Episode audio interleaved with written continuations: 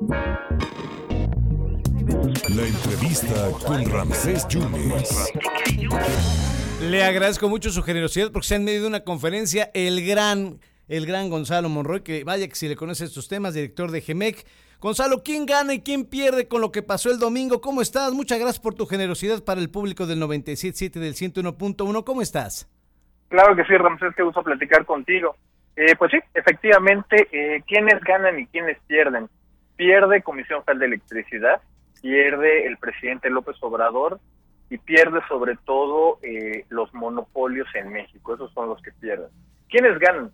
Yo te diría el primero y principal, gana la ciudadanía, gana el medio ambiente y en un segundo plano ganan las energías renovables y algunas empresas, no todas. Eh, obviamente esto es una, es una batalla, si lo queremos ver, entre dos modelos de país, de nación y de cómo desarrollar sectores estratégicos como es el de la energía. Obviamente este revés, uno de los más importantes que se ha llevado el, presidente López Obrador y del cual genuinamente hace historia, estaba platicando apenas ayer con una, una especialista en derecho eh, legislativo y me decía que esa es la primera vez que un presidente constitucional de los Estados Unidos mexicanos presenta una iniciativa eh, de reforma constitucional y es la Cámara de Diputados, la Cámara de Origen, quien se lo batea. Es la primera vez, así que el presidente ya pasó a la historia. Eh, y pues sí, eventualmente ahorita ya tenemos el premio de consolación, que es la parte de lo del litio, y pues por desgracia parece seguir ser más un elemento narrativo que verdaderamente algo que vaya a cambiar la vida de los mexicanos. Se da la vuelta a la página la reforma, no pasó la eléctrica, pero ya pasó en fast track lo de la ley de, de minería que tiene que ver con, con el litio. Esto ya estaba en la constitución, ¿no, Gonzalo? Es muy correcto, Ramsés. Hay que decirle a la gente, todo esto cuando dicen se nacionalizó el litio, es simplemente una tontería, es una verdad de perogrullo. Los top, y lo dice claramente el artículo 27 constitucional en su cuarto párrafo, está desde 1917. Todos los metales, todos los minerales del subsuelo son de la nación mexicana y son imprescriptibles. En otras palabras, no se nacionaliza porque ya es de la nación. Lo que en realidad, al leer el dictamen de lo que se trata, se, está el presidente López Obrador tratando de crear un nuevo monopolio de Estado. Y ahí es donde entramos a cosas que ya son un poquito más de triquiñuela y me voy a explicar. Eh, la primera justamente es tratar de darle la vuelta porque no tiene los votos el presidente López Obrador para hacer una reforma constitucional y crear un de facto un monopolio en el desarrollo explotación del litio. El gran problema es que justamente esto puede dar pie a muchas interpretaciones, como te decía, de materia constitucional. Tenemos uno segundo, que es, y lo dijo hoy en la mañana en su conferencia mañanera, con respecto a cancelar algunas concesiones de litio.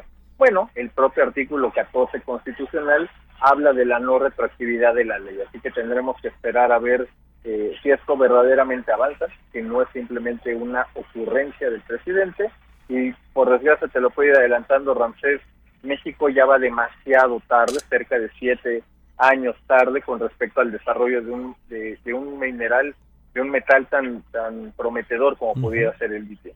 Sí, y de hecho andan ahí, va, a haber amparos, porque ya hay 31 concesiones, Gonzalo, y sobre todo nos falta la infraestructura para explotarlo, ¿no?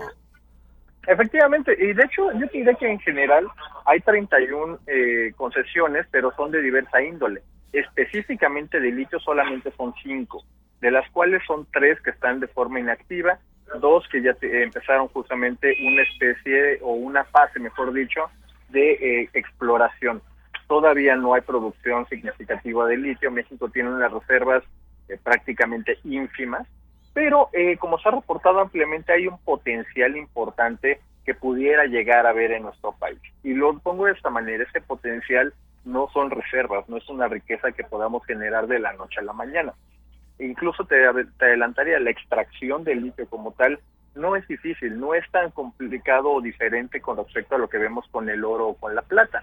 Sin embargo, para llevarlo a, hacer este insumo esencial en cosas como, por ejemplo, las baterías para los autos eléctricos, para el almacenamiento de electricidad a gran escala, o cosas como las baterías para los celulares, los autos, las computadoras, como para los semiconductores, se requiere llevar este litio a un proceso de pureza química que por desgracia requiere amplísimas, gigantescas inversiones y una tecnología que por desgracia el dinero no puede comprar.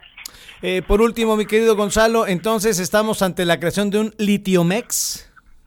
Esa es la idea y justamente ayer escuchando a los a los diputados que la pasaron de manera, yo te diría que inmediata, pues está, incluso alguien lo llamó amlitio. Pero bueno, ya veremos justamente eh, si esto eventualmente tiene una posibilidad de ser, pues simplemente una ocurrencia que ha ocurrido, por desgracia, de manera recurrente en nuestro país en las últimas décadas. Y la reforma eléctrica ya no va, por ningún modo, ya no va. De hecho, yo te adelantaría, hoy vamos a ver una cosa muy interesante, porque, como se ha reportado ampliamente, hubo un conteo bastante extraño en las decisiones de la Corte, y es muy posible que sí se haya alcanzado la inconstitucionalidad de elementos de la reforma a la ley de la industria eléctrica, con lo cual el presidente López Obrador se hubiera llevado hubiera llevado un fuerte revés tanto en el Congreso como también en, la Suprema Corte de Justicia. Muchísima suerte en tu conferencia, Gonzalo. Gracias por tu generosidad en estos minutos. Claro que sí, te mando un tremendo abrazo, Ramsés, a ti y a todo tu público. Muchas gracias a Gonzalo Monroy. Vaya que si le sabe al tema, es el director de GEMEC, empresa que la ha creado, consultor de energía y en algún momento estuvo en la Secretaría de Energía. Vaya que si le conoce estos asuntos, Gonzalo Monroy.